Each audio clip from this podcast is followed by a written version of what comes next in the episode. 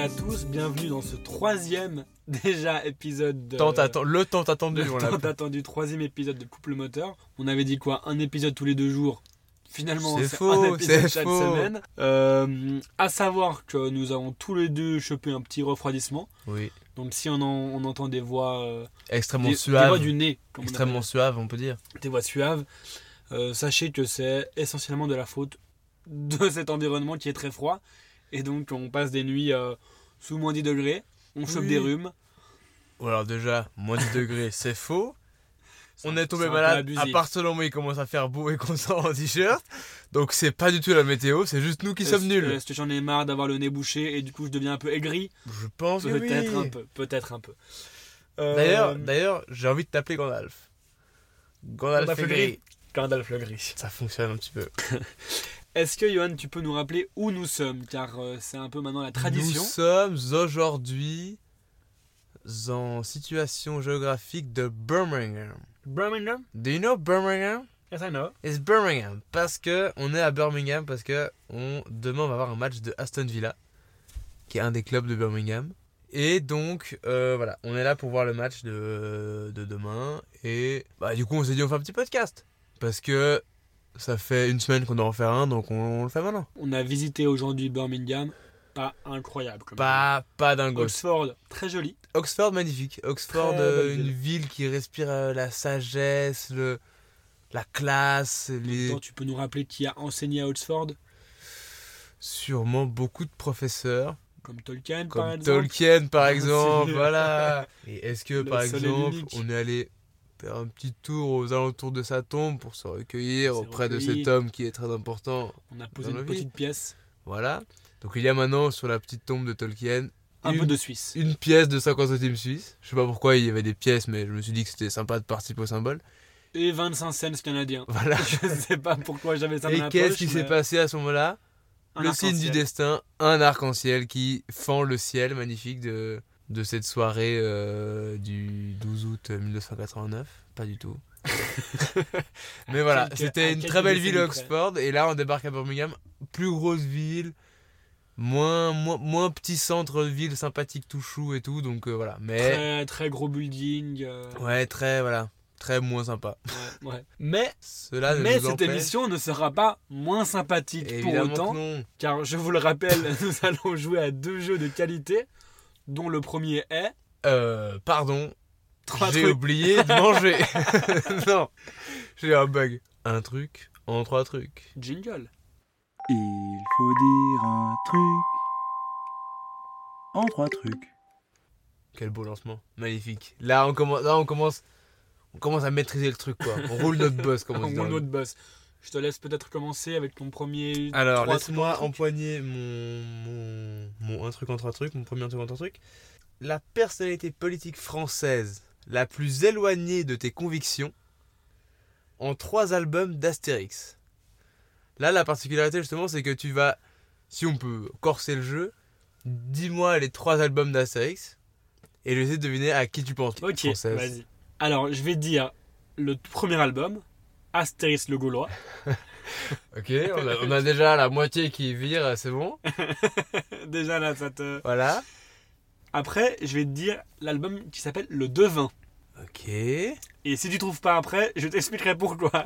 Et c'est peut-être le meilleur de tous. Et je dirais Le Grand Fossé. Ok. Alors, j'ai envie de penser. Le Gaulois, ça veut dire que c'est quelqu'un de- d'extrêmement. euh, Gaulois Gaulois, D'extrêmement- racistos sur les d'extrêmement bords. français. Voilà. Le devin, il y a peut-être le mot vin. Mais est-ce que tu aurais pris ça? Je suis pas sûr. Ou alors. Et ensuite, t'as dit quoi le dernier? Le Grand Fossé. Le grand fossé, ouais. Mais genre plutôt en mode faux. Donc quelqu'un qui dit des conneries. Donc Eric Zemmour. Moi, je pense que Par exemple. Par exemple. C'est tout à fait juste. tout Pourquoi Pourquoi Astéris le Gaulois. Parce Bon. qu'il est raciste. Alors, il parle que de la Gaule déjà. Voilà, hein. la Gaule. Nos voilà. ancêtres les Gaulois. Uh-huh. Bien sûr, lui, c'est le premier Gaulois, il faut le Uh-huh. savoir, hein, le Ouais. seul, l'unique. Le devin, pourquoi Il était sûr de gagner Oui. la présidentielle. Exactement. Il avait dit quoi Il était sûr d'être au deuxième tour déjà. Uh-huh. Combien de pourcents 6 ou 7. Hein. Voilà. C'est un- un, Voilà. vrai devin, c'est Éric Uh-huh. Zemmour. Et le grand fossé Parce que. pour le grand remplacement. Pour, tu vois, pour le C'est grand four. C'est bien, c'est bien. Écoute, je crois que ces trois albums qui nous correspondent bien. Ça fon- En plus, voilà, j'ai deviné, donc ça, ça fonctionne très bien. En même temps, un, un politicien le plus éloigné Mais il n'y avait pas 15 000 de non plus. Hein. politiques, il n'y en a pas non plus euh, Ouais. énormément. Mais c'est très drôle parce qu'à chaque fois, on a quand même des un truc, en trois trucs qui se ressemblent beaucoup. Et donc je vais prendre directement mon deuxième que Mhm. j'avais écrit, qui est donc ton rapport à la spiritualité En trois politiciennes ou politiciens. Ok, ok. tu vois. Et c'est marrant quand même, on a toujours les mêmes idées. Rapport à la spiritualité. Ouais.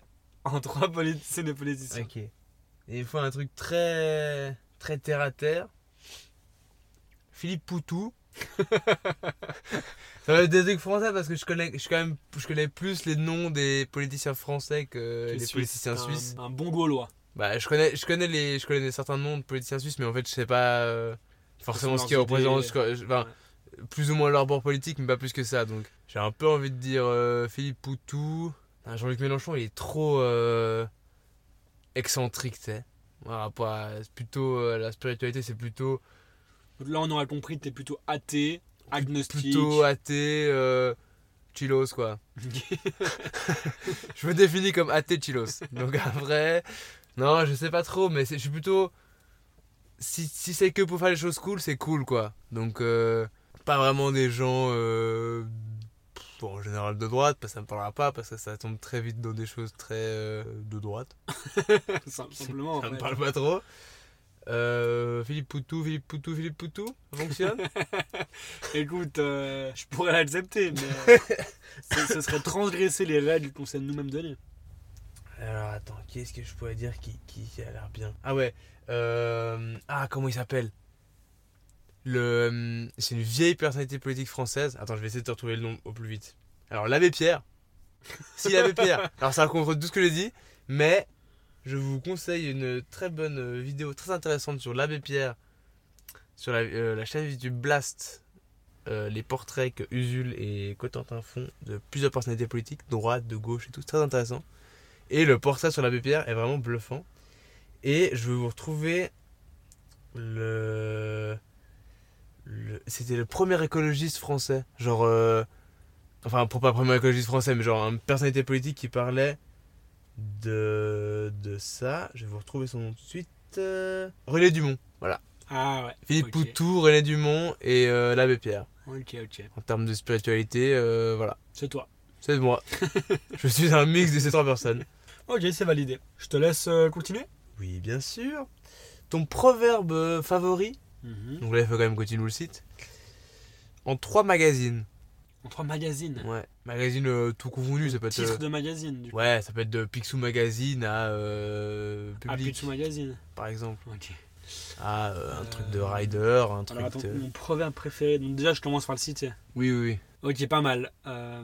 Comme ça, je pense directement à un des proverbes que mon père me disait tout le temps quand j'étais petit et qui me faisait beaucoup rire. Il me disait toujours Quand le sage pointe l'horizon, l'imbécile regarde le doigt. Exactement. Et ça m'a toujours beaucoup plu. C'est très bien. Euh, maintenant, j'ai oublié quels étaient les... les trois trucs que je devais dire. Magazine. Ah, magazine, les magazines. Des magazines. Alors, quand le sage pointe l'horizon, l'imbécile regarde le doigt. Ouais, En c'est facile, magazines franchement. Public. Ouais, voilà. Après, pour prendre l'autre aspect un peu de, du dicton, je dirais Science et Vie Junior. Ouais. Pour le côté un peu. Tu euh, lisais ça toi quand t'étais petit, ça c'est junior ou pas? Oui, ah ouais, j'étais abonné. C'est vrai? Ouais. Moi j'avais à l'école, on en avait quelques-uns dans la classe, on le lisait en boucle. Et c'était trop drôle parce que c'était genre dans les années, je pense, 2010, 2012. Et il prévoyait vraiment, à chaque, chaque numéro, prévoyait des voitures volantes quoi. C'était trop drôle. Je pense que si tu les relis maintenant, c'est vraiment la vision du Ça- futur. Ça me dit vraiment quelque chose. Il y avait tout Ouais, le temps ouais, des ouais. images en 3D bizarres Oui, sur la couverture et tout. Et genre en mode 2016, la voiture volante avec des hélicoptères ou des villes avec des, des immeubles et des trucs tout en verre et avec des. Tu sais que je crois que c'est là-dedans que j'avais vu que. En 2020, il prédisait qu'on pourrait prendre les aliments directement dans les, dans les spots publicitaires. Et ça m'a marqué en me disant en 2020, donc dans 10 ans, je pourrais choper directement la banane. euh, Ouais, C'était vraiment, le vraiment truc, euh. futur. est là dans 5 ans. Ouais. C'était vraiment C'était 5-10 ans. Trop drôle. incroyable. Mais que là, c'est une vraie Madeleine de Proust, ce que tu viens de m'offrir là. Mais Si tu penses à ça, franchement, c'est trop drôle.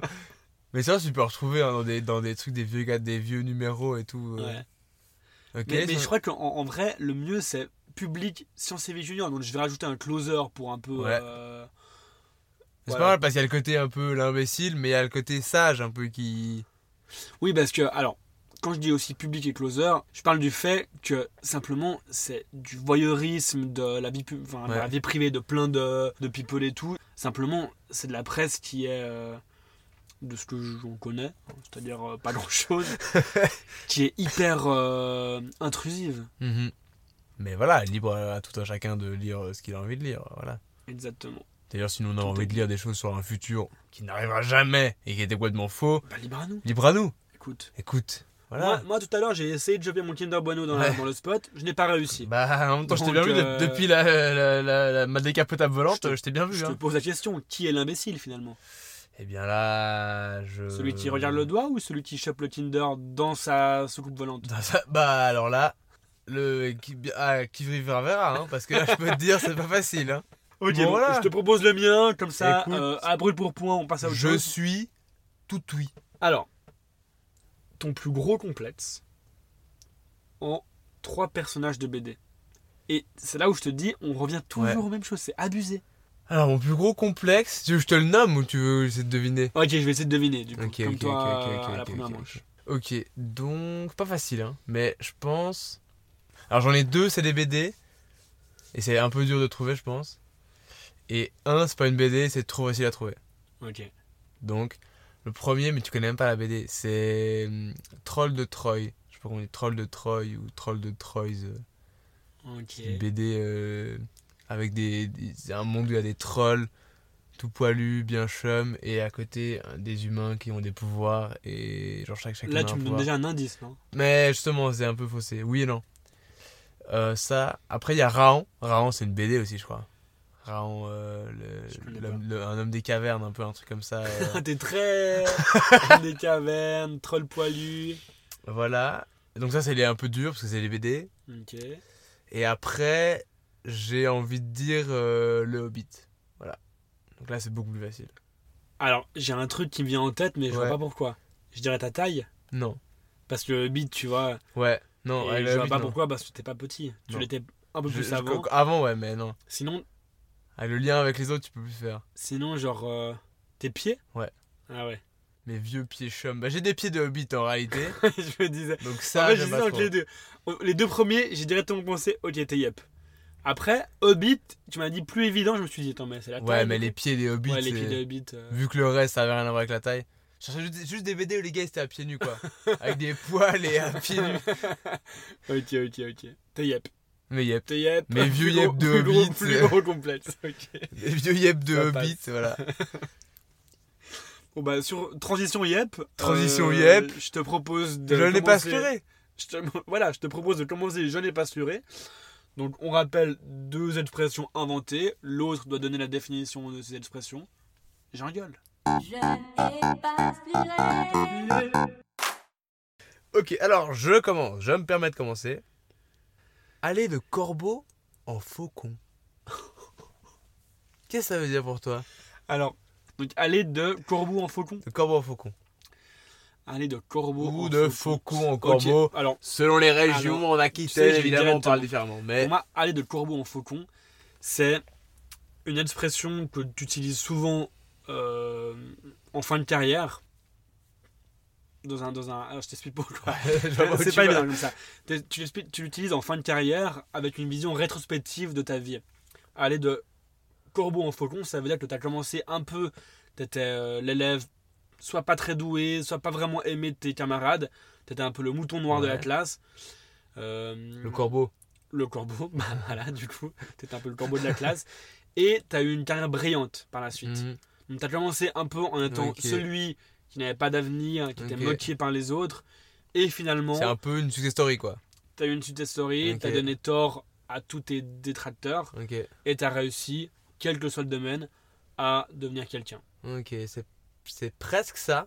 C'est pas loin. Il y a pas ouais. t'as un Non, peu. Dis-moi, dis-moi, dis-moi. Je te, je te dis la, la vraie truc, Ouais. parce que toi, t'es, c'est après, il y a des gens qui l'utilisent un peu comme toi, mais c'est un peu galvaudé. La vraie, c'est, en fait, après, c'est un peu précis, mais c'est quand t'es par exemple, dans un gala ou t'es avec plein de gens et en fait, Attends, tu- là, on a, on a passé l'épisode des, des magazines. Hein. Faut passer à autre chose. c'est plus la même question. hein. je ne sais que répondre, je suis bloqué parce que c'était bien. Euh, non. Aller de corbeau en faucon, ça veut dire, en fait, parler à tout le monde. Être dans un- avec un auditoire euh, face à toi ou une, une foule de gens et parler à des gens de toutes les sphères de la société, en fait. Ok. de tous les horizons. Ça peut être des sphères de la société, ça peut être des horizons professionnels, ça va être. C'est un peu comme passer du coq à l'âne, sauf que c'est un corbeau et un faucon, et ça n'a rien à voir avec passer du coq à l'âne. Mais voilà, c'est ça. Mais je t'en veux Bah, pas, écoute, je ne l'aurais pas eu. je t'en veux pas, c'est pas grave de m'avoir. euh, Mais ça marchait aussi comme tu disais, mais malheureusement, ça, on appelle ça Une erreur. une erreur, voilà, une erreur fatale, complètement à côté de la plaque. Bah écoute, au moins je dormirai moins bête. Puis-je te proposer, euh, dans la continuité de ton passé de Avec, corbeau. j'ai envie de te dire, avec, avec plaisir. Quel plaisir. J'y vais mastiquer le pot de fleurs en jachère. Oui, alors ça c'est facile. Alors ça, je t'explique ce que ça veut dire. Ça, ça veut dire... Il y a toujours une histoire de, de fleurs, mais c'est comme tourner autour du pot en fait. C'est les gens qui sont face à une situation où il faut prendre une décision et qui en fait se trouvent des excuses et tournent autour du problème quoi. Il faut prendre cette décision. C'est un moment clé de ta vie, tu vas faire ça, faire ah non mais ah non mais ça- et tu cherches des excuses pour pas prendre cette décision en fait. Et en fait, tu mastiques, c'est le côté très euh, ruminant de la chose, que tu rumines, tu rumines, tu rumines. Un truc qui, qui est en jachère, quoi. Donc, c'est pas, là, pas là que l'action doit se passer, mais tu rumines là-dessus, quoi. Alors, on continue. L'expression, la fameuse expression, connue de tous, tendre le doigt où rien ne bouge. C'est aussi un lien avec l'histoire du sage et de l'imbécile. Tendre le doigt où rien ne bouge. On dirait presque une énigme du père Fouras. Je tends le doigt où rien ne bouge. Ah, je fais bien. J'y j'y étais. Tu y étais? Là, j'étais dans le fort, avec le bruit des vagues. Attention, la clé va tomber. Oui, passe partout. Aide-moi, aide-moi, pas partout. ok, alors répète. Tendre le doigt où rien ne bouge. Ok. Pour moi, c'est les personnes qui euh, se donnent beaucoup de peine, euh, sont très actifs pour des causes perdues. Ok. Ah ouais, ok. Euh, donc c'est des gens qui, voilà, qui, qui, qui passent euh, du temps à, à défendre une cause qui, fondamentalement, à la genèse, est perdue. N'a pas de, il n'y a pas de possibilité de succès. Ok. tu vois? Donc ils tendent le doigt où rien ne bouge. Ou peut-être que je confonds avec l'expression brandir le flambeau sur l'île déserte. Voilà. Ça. mais J'ai ça fait. toujours un doute entre les deux.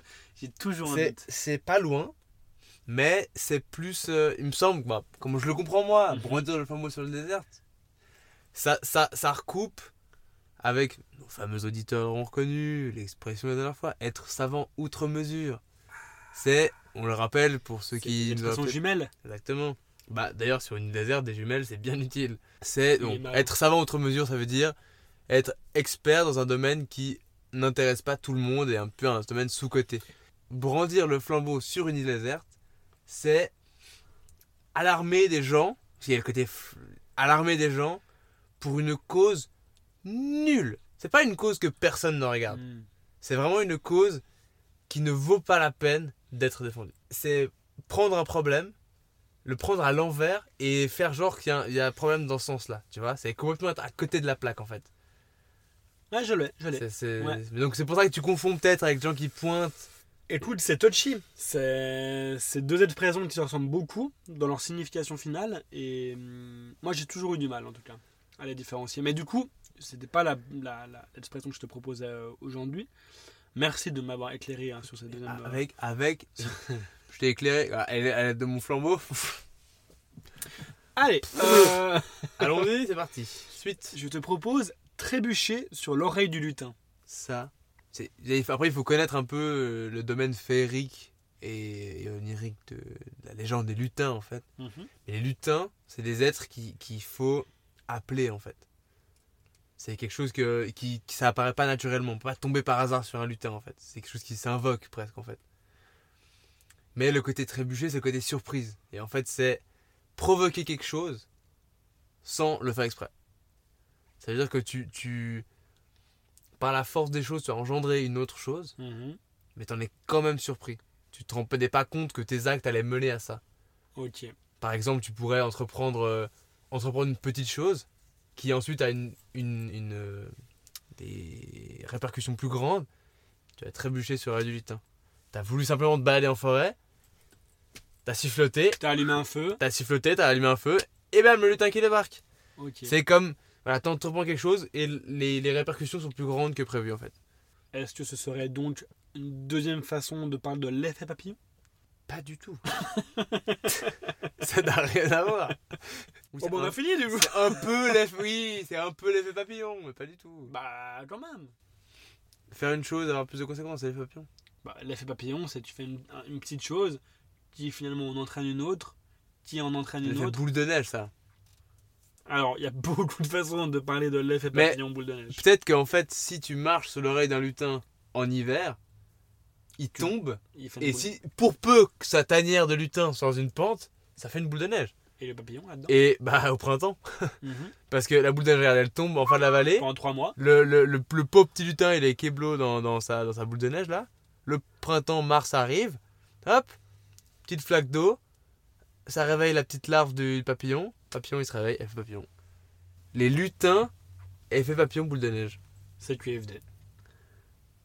Pas les bonnes initiales pour les lutins, effet papillon, boule de neige. C'est QLLD. Les, les, elle, boule de neige. Bon, bah, c'est sur cette euh, acronyme qu'on va terminer cette émission. Merci à vous d'être resté jusque là. Si vous êtes jusque là, c'est que. Déjà, si vous êtes jusque là, c'est que cet épisode est sorti, donc c'est déjà positif. c'est déjà beaucoup. hein. Et si vous êtes resté jusque là, merci. Parce que à chaque fois, quand même, il faut le dire, on ne sait pas si c'est inaudible Hmm. ces épisodes ou inaudible. parce que ça, ça l'est en fait. La vraie question. Est-ce que on a pris du plaisir à le faire? C'est vrai. On en a pris. On en a En tout cas, moi. On en a Moi, moins. Mais. Toi, moins. mais en tout cas, un sur deux, c'est déjà beaucoup. un sur deux, c'est déjà la moitié. Déjà, tu présentes ça à Babette, elle serait déjà bien emmerdée parce qu'elle serait là. Ah bah alors on est bloqué. Plus de la moitié. euh, Qu'est-ce que ça veut dire? Il faut les écouter, il faut les écouter. Elle est bloquée, Babette. Donc voilà. On pas finit, sur... l'habitude, hein. on finit sur Babette ou bien. euh, On finit sur le, le- le mot qui, qui décrit bien tout ce- cet épisode consensus. C'est un mot que Babette n'a pas encore appris. Mais allô? Oui, Babette? Consensus, il a dit. Consensus. Peut-être. Calmos? Calmos, c'est un beau mot pour. un beau- Le mot de la fin, Calmos? Calmos. Calmos.